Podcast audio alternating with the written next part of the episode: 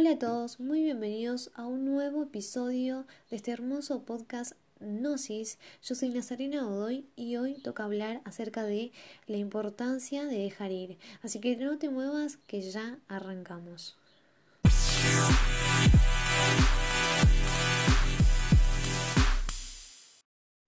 Te hace mal, no es para vos, no te conviene frases que solemos escuchar cuando insistimos o de alguna forma nos encaprichamos en querer obtener sin importarnos siquiera nuestra propia felicidad, ya sea algo material, en generar alguna situación o lo que es más doloroso en insistir, entre comillas, tener a una persona a nuestro lado, ya sea una expareja, personas que nos gustan, amistades, eh, familiares.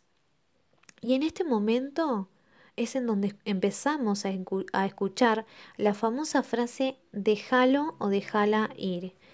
Pero ¿qué es dejar ir?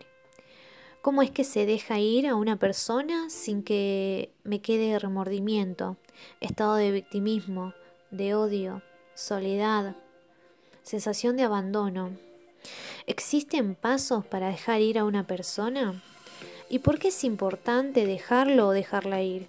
O para qué, mejor dicho, es que la importancia de dejar ir es, en base a mi experiencia, que cuando soltás te conoces, empezás a amarte en todos los niveles que, por ende, te llevan a abrirte a lo nuevo, a un mundo de infinitas posibilidades maravillosas que tiene la vida, Dios, el universo, para presentarte en forma de personas, en forma de trabajos, amistades, circunstancias.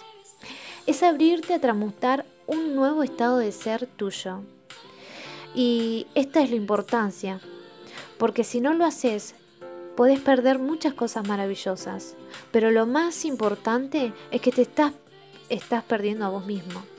Sí, te perdés a vos mismo o a vos misma porque dejas de ser y hacer eso que te hace estar en un estado pleno, para recibir tan solo un poco de amor, de atención, de reconocimiento.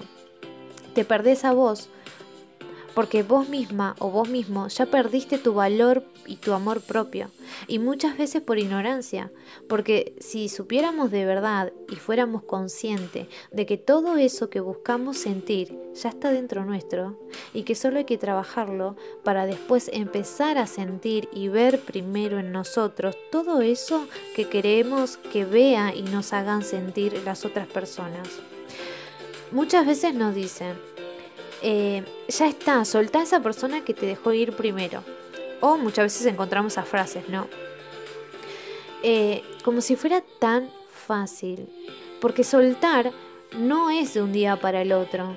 Es un proceso que viene con un inicio quizás, pero no sabemos cuándo termina, porque es muy de cada uno. Hay personas que soltar le puede llevar 3 a 5 meses.